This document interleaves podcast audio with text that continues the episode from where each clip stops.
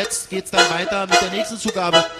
Gran concentración este sábado a las 12, mucha gente, autoconvocada diría yo, más allá que el viernes hablamos con Jorge Rachid y visibilizamos la marcha, mucha gente indignada con el Poder Judicial, con su falta de credibilidad, con su accionar, con la integración de la Corte, las posturas de la Corte. Y ahora la frutilla del postre, la persecución a Cristina Fernández de Kirchner con un tribunal oral que hace lo que quiere.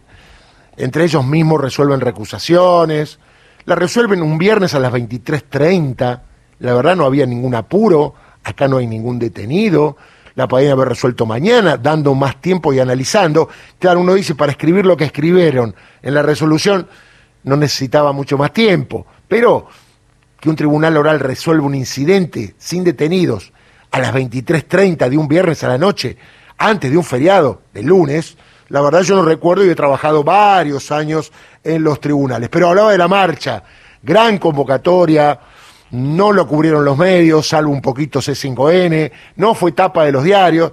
Yo le diría a los colegas que es importante 5.000 personas un sábado para cualquier cosa y mucho más para gente que está reclamando por todos para que haya una justicia mejor o un poder judicial mejor.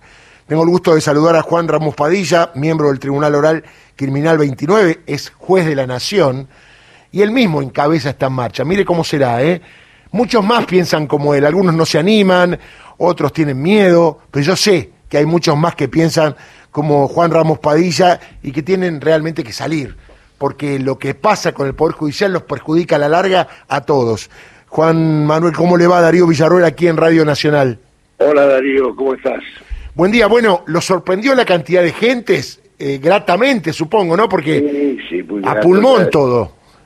Absolutamente, a pulmón y, incluso este, en contra de la corriente, ¿no?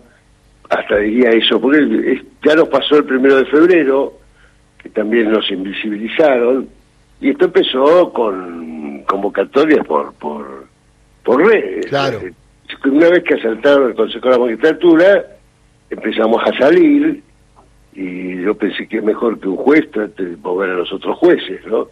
Este, pero claro, los jueces están muy presionados, este, el Consejo de la Magistratura en manos de Rosati, tomado por asalto, etcétera, etcétera, ¿no? Y, esta tradición de que los jueces no, no tienen que hablar, este, no tienen que ser conocidos, y que todo hay que hacerlo a la noche, como decías recién, este, el fallo de un tribunal oral. Yo soy miembro de un tribunal oral, esas cosas se resuelven este, oralmente, claro. en, público y con el, mirándole la cara a todos, ¿no? Este, y estamos viendo que si uno le habla a la gente a la luz del día en una plaza, es un delincuente, tiene pedido juicio político, y, y si lo haces, este, y si caminas por y si vas a la embajada, o das charlas en Clarín, o tomás, o, aceptar viajes a Estados Unidos para que te enseñen no sé qué cosa, o si sé qué cosa, este, entonces ahí sos un gran juez, un señor que no solo es, sino que parece, este, que parece que, porque ideologías y pensamientos más cercanos a lo nacional y popular o más lejanos, todos lo tenemos. Doctor, eh, ¿y qué decía la gente? ¿Cómo la vio la gente? ¿Qué reclamaba la gente? La gente, la gente estaba, primero no había vallas, no había micros, nada. Lamentablemente no había choripán. eh, eh, no hubo un solo acto de violencia, eh, un fervor que yo he visto pocas veces. Eh, porque sí, la gente vino caminando un sábado eran muchos, se habló muy coloquialmente, este, mucha, mucha emoción, este, mucha necesidad sí. empezar a buscar amparo, como que, que, bueno, la exigencia que hubo para que siguiéramos con esto nos hizo tener que comprometernos hasta, eh, comprometernos, bueno, de paso se me ocurrió tener la picardía de comprometerlos a ellos también, ¿no? Que cada 15 días, cada 14 días va a haber una, plaza este, igual, a la que esperamos que se vayan sumando los que no vinieron ahora, las organizaciones sociales, sindicales, generosamente este, y sin sin cuestiones de, de, de, este, es muy grave lo que está pasando. Tal cual. Y dígame, eh, ¿la próxima cuál es? ¿Ya tienen lugar? ¿Cómo? ¿Ya tienen lugar para la próxima marcha o reunión? Sí, en, en Parque Chacabuco. Perfecto. Estamos viendo un poquito el horario porque algunos se quejan de que están saliendo del trabajo a esa Claro. hora. Este, Y hágalo a las lo- 15. A las 15 es un buen horario. eh, lo pusimos este, en, en las redes para que opinen y después... Este, Está muy bien. bueno, Todo democrático. ya tenemos la plaza y el lugar y la invitación para todos. Ahora ya no nos invisibilizan, pero eh, la verdad que tenemos que hacerle entender a estos jueces que, que además no sean idiotas, este, los están mirando Sí. organismos internacionales. Y además lo está, a ver, yo hablaba del caso del juez eh, Gorini o el juez Gómez Uriburu, como el fiscal Diego Luciano, hasta ahora eran desconocidos y ahora lo conoce todo el mundo, digo, Y eso no le gusta a ellos, yo sé que no la deben estar pasando bien al estar Es lindo, expuestos. una- cuando la gente te quiere y te conoce, pues lindo. ¿eh? Ujú.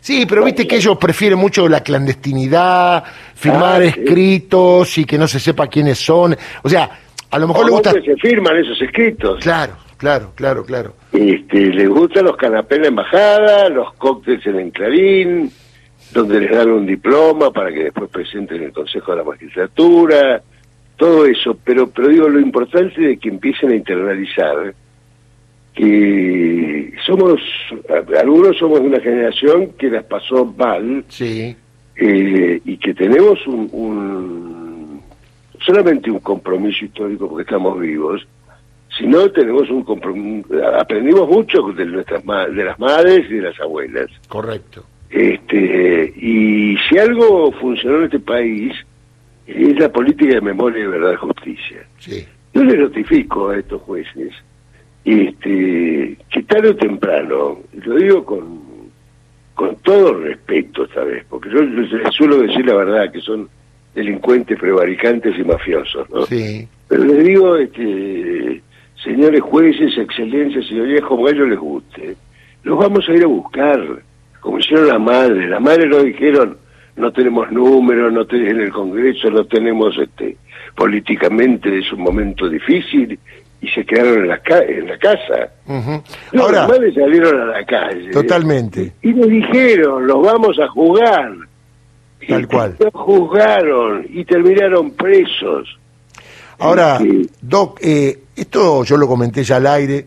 ¿Qué tema el del Poder Judicial en cuanto a la causa contra Cristina Fernández de Kirchner?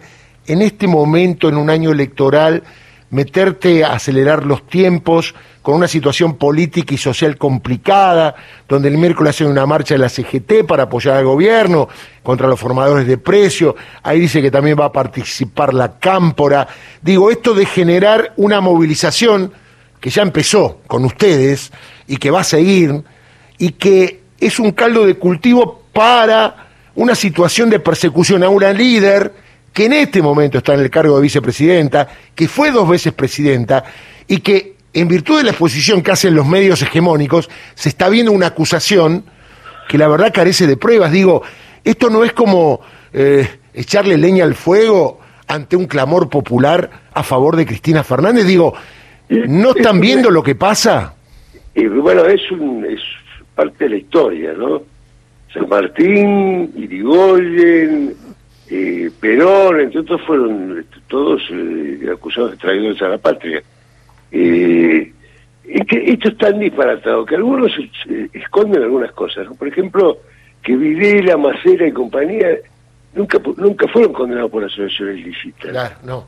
nunca fueron condenados por dar un golpe de Estado. Y ahí rige todavía la acordada del año 30. Correcto. Y, y Cristina en un solo día le tomaron ocho indagatorias por asociación ilícita. Tiene una locura. A Videla nunca le tomaron una asociación, una, una, de, de- una sola declaración indagatoria por asociación ilícita. No existe esa figura, nada más que para la persecución. Totalmente. O para algunos casos muy especiales, como son las mafias de estos jueces, este, que tampoco podían ser jugados por asociación ilícita, porque no fueron, que no fue que se asoció, se asociaron para ser jueces y delinquir. El tipo penal es otra cosa, no lo quiero decir acá porque es muy técnico, ¿no? Ta, Pero ta. no se aplica un fallo tan caliente, nunca se aplicó, y, este, y todas estas cosas que, que la gente no sabe, que no se mide la prueba por toneladas, Claro. y este, las, las convicciones tienen que ser razonadas, fundadas, este, y despejando toda, toda, toda duda, este, y, y- y- pero la percibe la gente, quienes quieren. La gente sabe que los jueces se, se, se esconden, que hablan Sí. en latín, que y mienten constantemente, diciendo que ellos hablan por sus sentencias, y las sentencias están escritas para que no las entienda nadie. Este, y bueno, que se vayan, que vayan empiecen a recordar, que lean un poquito de historia. Doc, y que la- tengan la convicción, los Sí. jueces, que vamos a ir a buscarlos, sin violencia, con la Constitución en la mano, porque nosotros eh, eh, creemos que se aplica el artículo 21, que nos manda a todos los argentinos a, a, a- a alzarnos para defender la patria y la Constitución. Al, se han apropiado uno de los poderes del Estado. Esto es un golpe consumado. Tal cual. Lo vamos a sacar porque esa es nuestra obligación.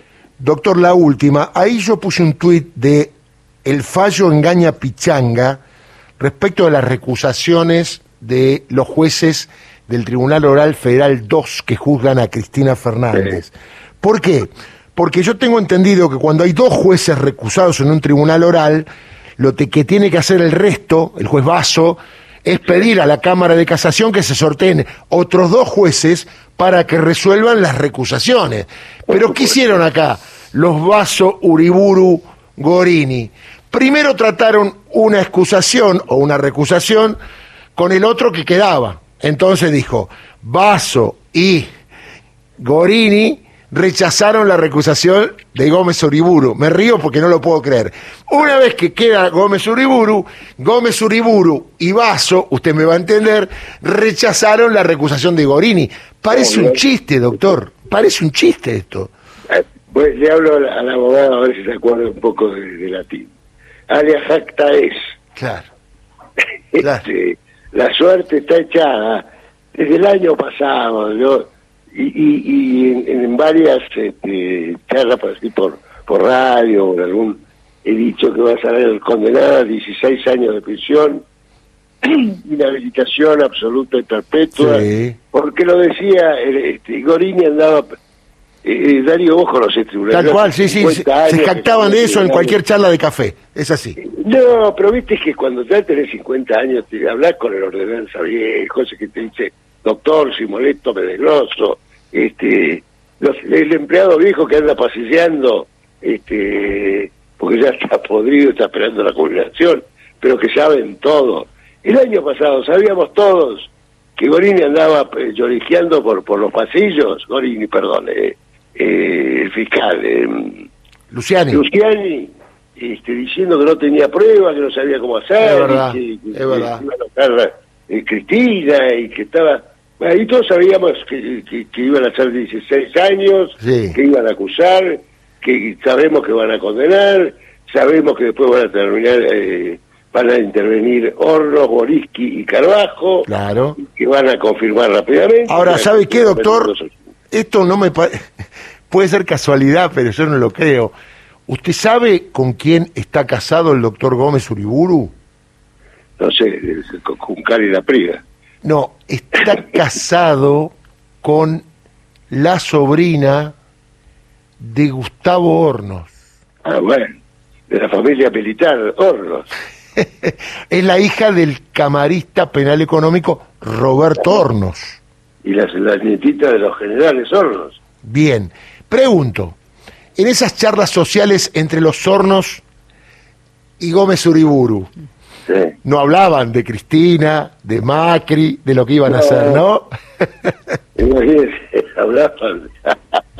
Es muy gracioso, ¿no? Porque justo qué casualidad, ¿no? Porque yo fuera Hornos, digo, no, ya mismo me excuso cuando me apelen. Estos tipos ni siquiera tienen la vergüenza, doctor, de excusarse. Esto es lo que me llama la atención. Por ejemplo, de familia militar se lo puse en una recusación, primero se hizo el tonto Sí, y después se tuvo que excusar. claro, claro, claro. Este, porque yo vivo, vivía, yo vivo en un segundo piso, él vivía en la planta baja. Entonces yo me, me cruzaba con Romero Victorica, con todas las... y, y lo tenía acá en la planta baja con un patio y escuchaba, por, lo cuento porque está escrito en tribunales. Sí, sí, sí, sí. Eh, y escuchaba las barbaridades que decían. Y Sí, acá dice me- que el padre del juez que juzga a Cristina fue funcionario de la actuadura, ¿correcto? Sí, Ujú, ujú. Este, esos son. Pero esos son este, una, una mayoría importante. ¿eh? ¿Por qué en el Poder Judicial tanta gente vinculada a la derecha, a la dictadura, al establishment? Y porque es una tradición de, de- El Poder Judicial en Argentina nació para cuidar a la oligarquía vacuna. Eh, del Carril, el primer juez, el primer presidente de la Corte, eh, le escribía Salvador María del Carril, le escribía a la Valle explicándole este, cómo tenía que hacer para que fuera quedara bien frente a la historia, frente a frente al fusilamiento de Dorrego. Bien. ¿Y qué, qué fue el- el- el, la cosa tan terrible que los hizo odiar tanto a Dorrego? El primer decreto de Dorrego fue la prohibición del pago de la deuda odiosa, cosa que también hizo San Martín en, en, en Chile.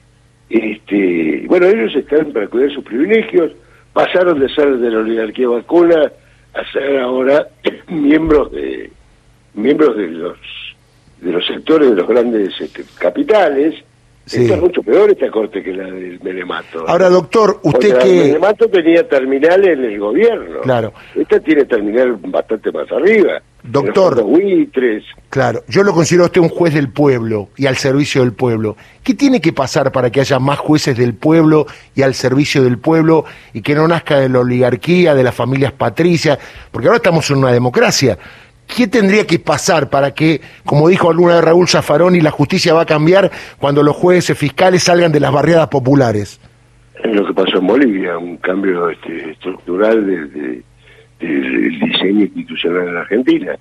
Yo quisiera un Consejo de la Magistratura no solo representado por abogados, quiero Claro. dirigentes sociales, este, mujeres, eh, diversidad de género, este, representantes de los pueblos indígenas, y quiero una corte federal, eh, también con, con y bueno, quiero los, los fiscales este, electos por, por el pueblo, los Tal fiscales. cual, por voto popular. Este, una ley de medios que, que, que- que es muy útil para cambiar las culturas. Fíjese Bolivia, ¿no? Bolivia, Sí. hoy, hoy yo estuve también caminando con el tema de la justicia por el norte, porque la gente está muy interesada en el tema, ¿no? Sí, No es sí. verdad. Y me piden que vaya, y bueno, yo voy, me agarro el fin de semana y me voy, porque me gusta además me, me echaron de la facultad en el, en el 88 y bueno, tengo esa frustración de, de, de docente, De profesor, claro. profesor y me gusta y, me, y la disfruto mucho con la gente que, que realmente lo necesita, ¿no? Y en el norte hay mucha gente que, que sus ahorros los pone en moneda boliviana. Claro, claro. Mire, ¿y, ¿y por qué? Porque los jueces acompañaron este, este, este comportamiento de recuperación de lo nuestro. Lo que nos falta a nosotros, recuperar nuestro Paraná, que nadie habla, recuperar toda la, la riqueza de nuestros mares, recuperar, este, bueno, todo eso que nos han sacado. Este, la falta que hace un diseño constitucional distinto, este, pero bueno, es un cambio cultural, es una reforma constitucional, no es fácil el número ahí, hay que militarla mucho, hay que este, esclarecer eh, y no estar... eh, a ver, yo, yo aprendí lo que era la, la militancia y la patria este, cuando a nadie se le ocurría militar por un puestito claro. este, o por acomodarse acá, por acomodarse allá. Bueno, eso está volviendo. Yo creo que el menemato ahora, como antes lo dejó este, una marca fuerte la dictadura, este, ahora está, está, está surgiendo de nuevo. Ayer pedían por los colimbas. Sí. Hace 18 años que están los pibes, los pibes, nuestros soldados de Malvinas, este, esperando un fallo de la Corte que declare que es un delito de lesa humanidad la tortura. Totalmente, sí, sí. La Corte la tiene durmiendo hace tiempo. Bajo, en Malvina bajo nuestra bandera. Es muy simple, es de lesa humanidad, no hay duda. Doc, le mando un abrazo grande. Otro para vos, Darío. Un abrazo. Juan Ramos Padilla, miembro del Tribunal Oral Criminal 29 de la capital. Mucha gente pedía que hablemos con Ramos Padilla. Ahí está. Hablamos con Ramos Padilla. Dentro de 15 días, una nueva marcha en Parque Chacabuco.